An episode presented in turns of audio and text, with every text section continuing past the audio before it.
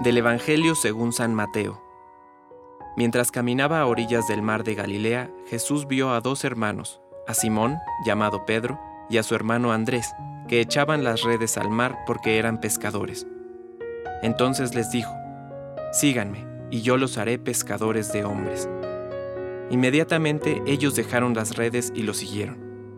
Continuando su camino, vio a otros dos hermanos, a Santiago, hijo de Zebedeo, y a su hermano Juan, que estaban en la barca con Zebedeo, su padre, arreglando las redes, y Jesús los llamó. Inmediatamente ellos dejaron la barca y a su padre y lo siguieron. Palabra de Dios. Compártelo, viralicemos juntos el Evangelio. Permite que el Espíritu Santo encienda tu corazón.